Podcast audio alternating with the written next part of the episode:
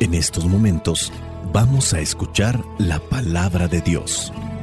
Dispón tu corazón para que el mensaje llegue hasta lo más profundo de tu ser.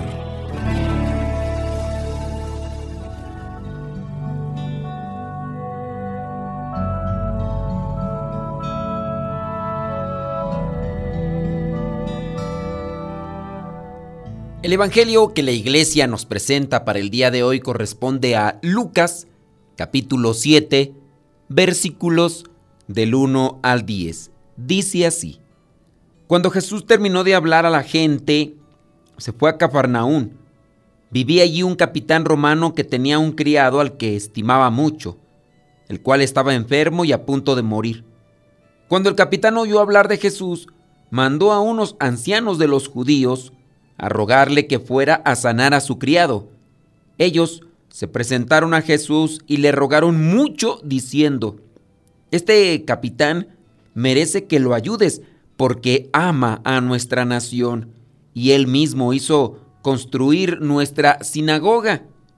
Jesús fue con ellos, pero cuando ya estaba cerca de la casa, el capitán mandó unos amigos a decirle, Señor, no te molestes, porque yo no merezco que entres en mi casa. Por eso ni siquiera me atreví a ir en persona a buscarte. Solamente da la orden para que sane mi criado, porque yo mismo estoy bajo órdenes superiores y a la vez tengo soldados bajo mi mando. Cuando le digo a uno de ellos que vaya, va, cuando le digo a otro que venga, viene, y cuando mando a mi criado que haga algo, lo hace. Jesús se quedó admirado al oír esto y mirando a la gente que lo seguía, dijo, les aseguro que ni siquiera en Israel he encontrado tanta fe como en este hombre. Al regresar a la casa, los enviados encontraron que el criado ya estaba sano. Palabra de Dios. Te alabamos, Señor. Señor Jesucristo nuestro divino Salvador. Gracias te damos por tu infinito amor. Te escuchamos en la palabra, te recibimos y adoramos en la Eucaristía, te servimos en los hermanos.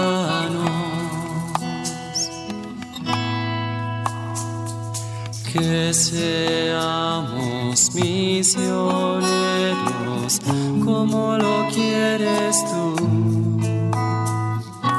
enseñando a los hombres el fuego de tu amor. En el Evangelio encontramos este pasaje donde nuestro Señor Jesucristo realiza un milagro a distancia. Pues aquí dice que este jefe o capitán romano, este centurión como se le conoce, tenía un criado que estimaba mucho. Estaba enfermo y quería que Jesús lo sanara, pero este centurión o jefe de los romanos no se consideraba digno de que Jesús entrara en su casa. No sé si la fe se puede dar, por así decirlo, en estado puro, sin un punto de apoyo, sin algo que le prepare o de alguna forma la facilite y la proteja. Digo esto porque este centurión, este hombre que está a cargo de otros grupos, de otros criados, que a su vez es pagano, no tenía nada que ver con las promesas del futuro Mesías, y menos todavía con Jesús, aparece ante nosotros con una disposición que podemos decir es de buena conciencia, con una actitud de compasión y misericordia hacia uno de sus criados. Y estas actitudes obviamente no son muy comunes y a su vez pues, no son nada despreciables.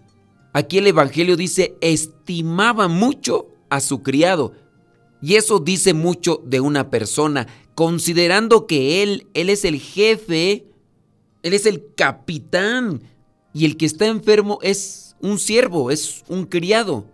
Y pongámoslo también en un contexto cultural, esto es, en una época donde la distancia entre las clases sociales llegaba a ser abismal, donde las actitudes hacia aquellos que no pertenecían al mismo grupo eran en cierto modo humillantes y aberrantes.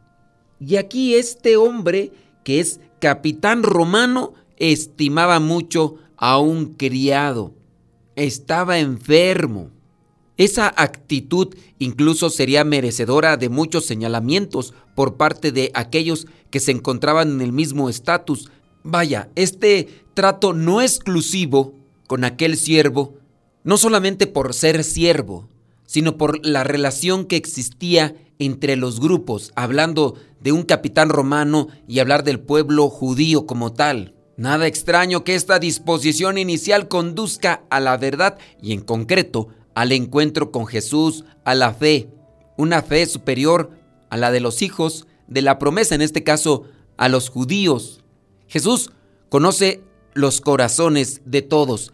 Cuando Jesús tiene conocimiento de esta petición de este capitán, cuando escucha a aquellos ancianos de los judíos que han sido enviados por este capitán romano, accede a ir con ellos. Estos ancianos dan a conocer que no solamente es una cuestión hacia una persona, sino al pueblo en general, porque veamos que estos mismos ancianos le dicen, este capitán merece que lo ayudes porque ama a nuestra nación y él mismo hizo construir nuestra sinagoga. Es decir, la actitud preferencial no es a una persona en específico. Entonces su corazón está lleno de generosidad, de gratitud, de disposición, aun cuando no pertenece a este grupo religioso.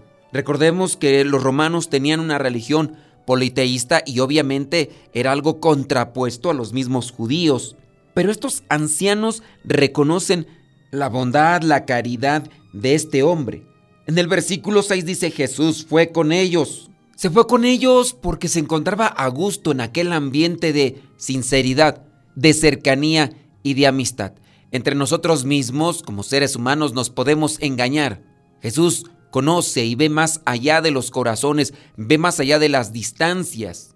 Aquí puede distinguir una cercanía de este centurión, de este capitán romano con su criado y con los judíos, cercanía que también es recíproca por parte de estos que le obedecen. Hay una amistad, cercanía y fe del centurión también con Jesús, y no una fe ahí apegada a cuestiones rituales o ceremonias, como la tenían en este caso muchos judíos, hablando de los fariseos, maestros de la ley, que constantemente se encontraban atacando a Jesús.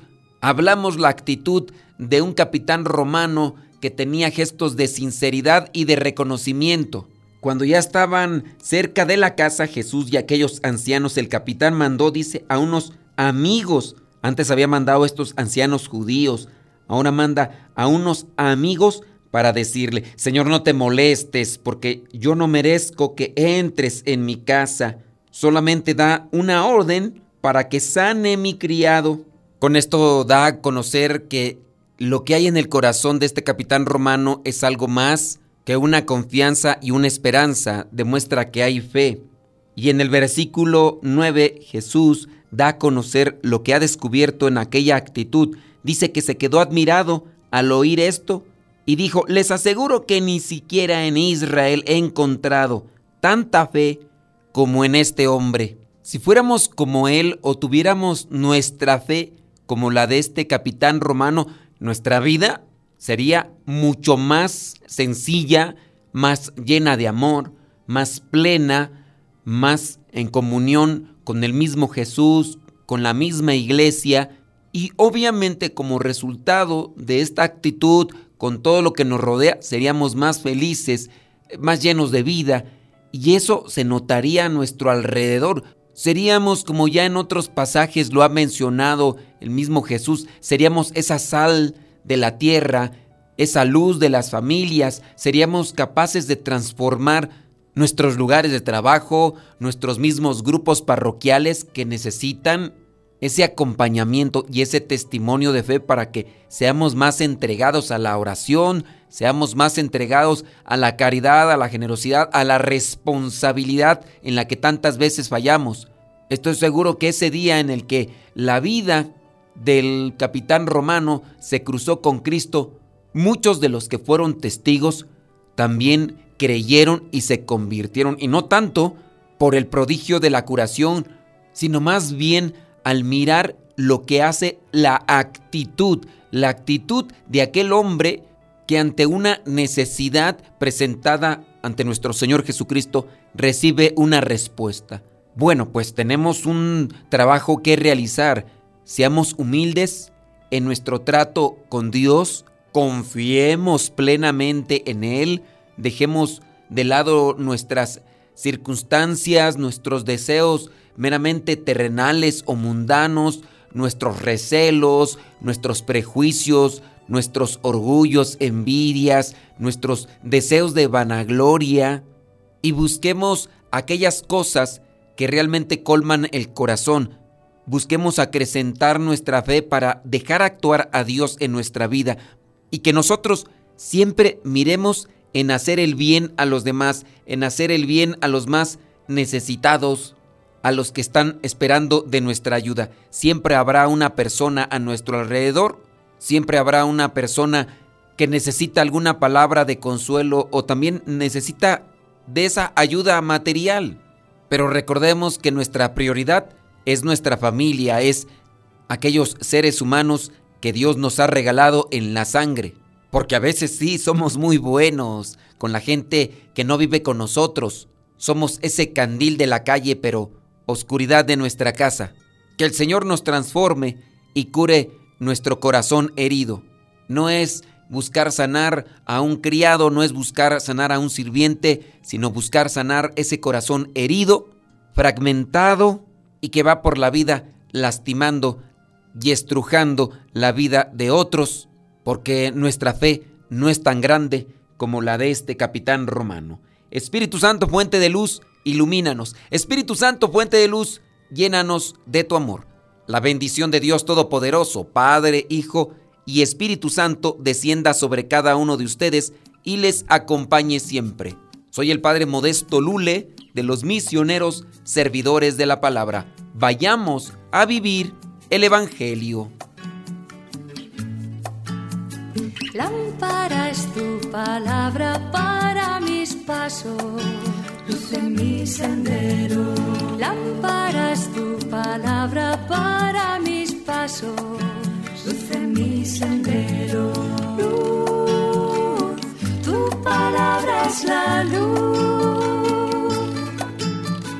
luz.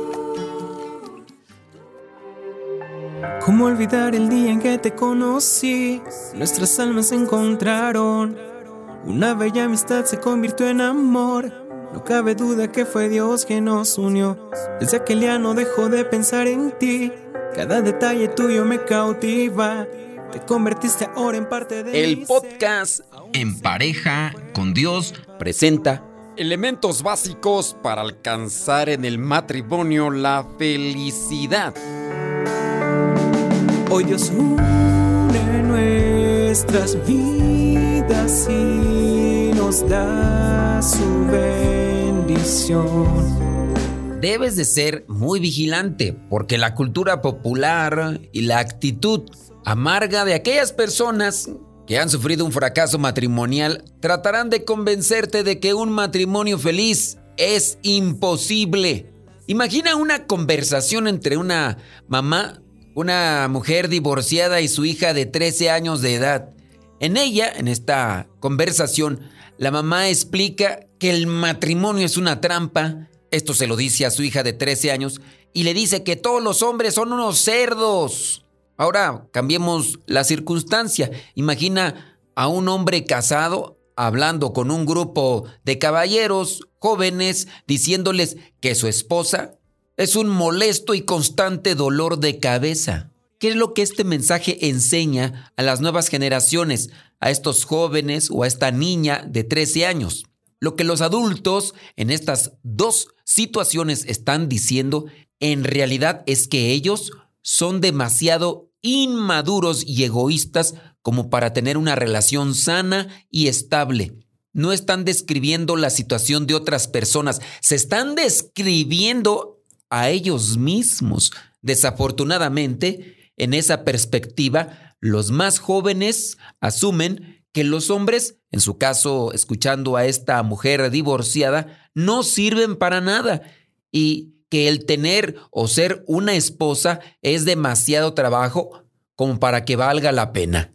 Las malas experiencias generalizadas sin duda causan mucha confusión, pero se puede alcanzar la plenitud y la realización en el matrimonio. Yo creo que sí se puede. Yo te puedo decir con seguridad que conozco muchas parejas, muchos matrimonios que están en la lucha. Algunos de ellos ya incluso abuelos y están trabajando por alcanzar la felicidad en su matrimonio y de aquellas cosas bonitas que se mencionan al inicio de su relación, de su matrimonio, pueden llegar a ser una realidad. Hablando de ese momento tan importante como base de esta realización o este proyecto, escoger una compañera, un compañero que sea compatible contigo es la clave para tener un buen matrimonio. Compatible. Antes de hacer un compromiso tan duradero, asegúrate de que puedes asumir plenamente el hecho de que tú o ella van a estar juntos para siempre, compatible. Entiéndase esto incluso de manera integral.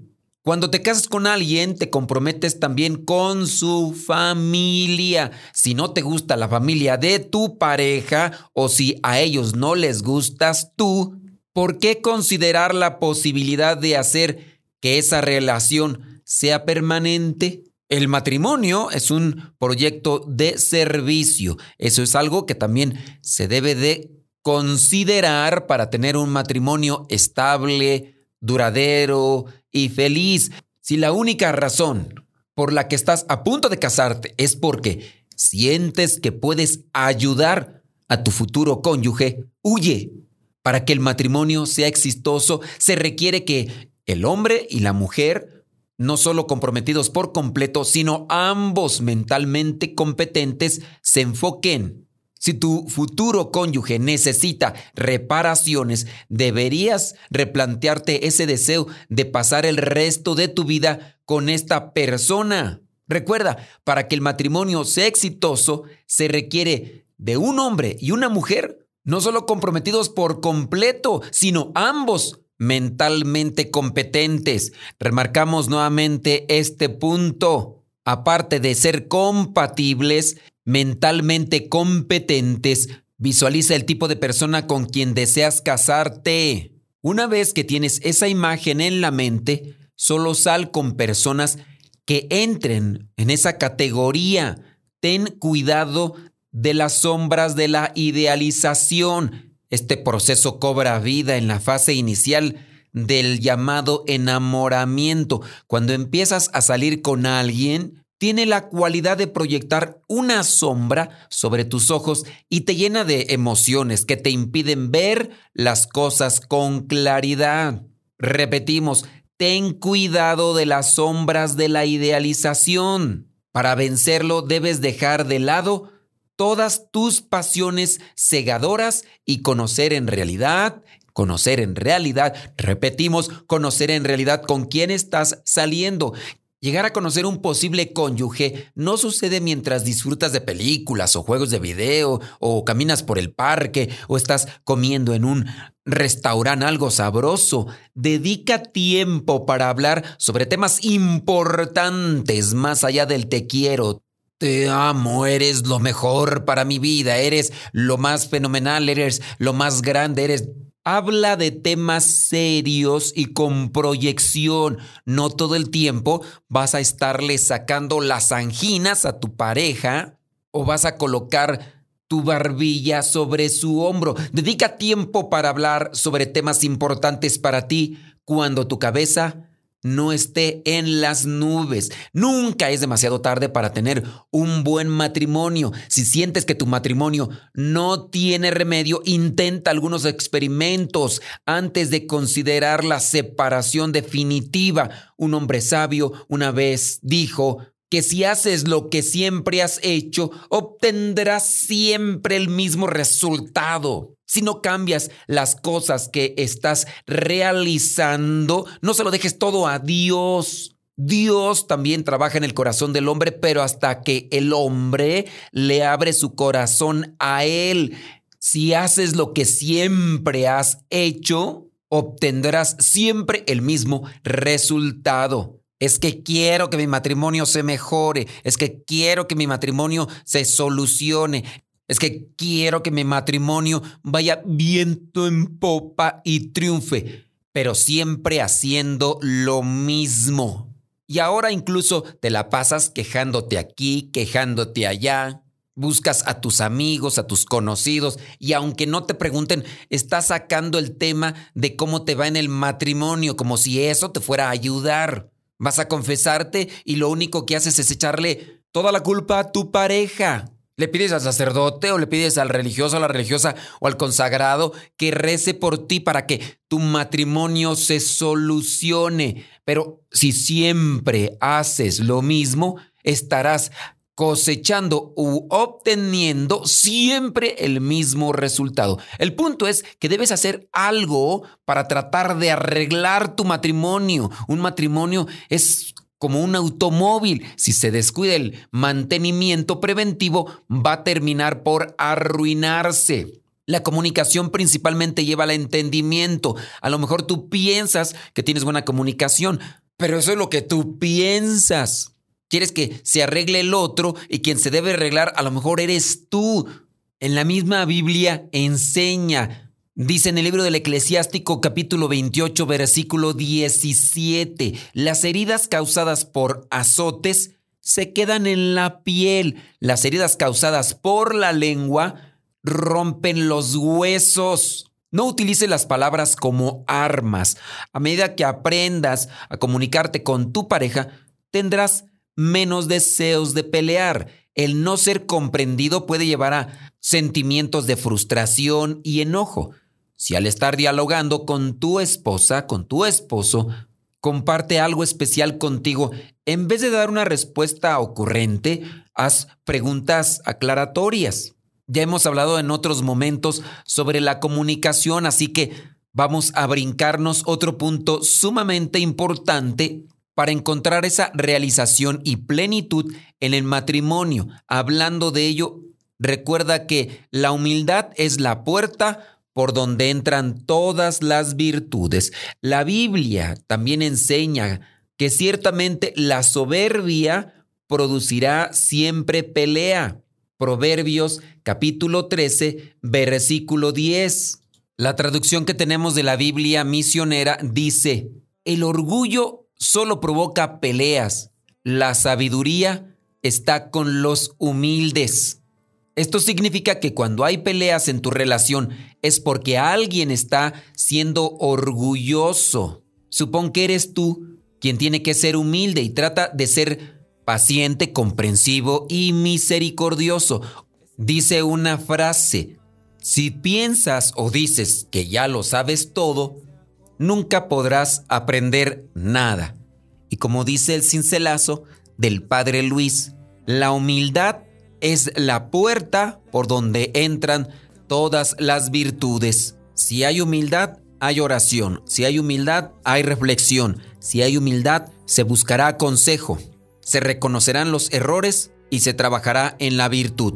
Busquen los sacramentos como fuente de gracia. No abandonen la oración, no abandonen la reflexión. Y recuerden que sí se puede llegar a la santidad en el matrimonio, pero se tiene que llegar en pareja con Dios.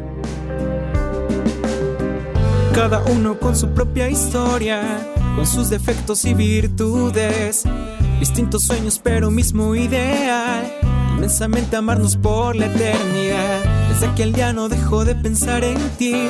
Cada detalle tuyo me cautiva. Te convertiste ahora en parte de mi ser. Aún no sé muy bien qué fue lo que pasó. Solo sé que yo te amo.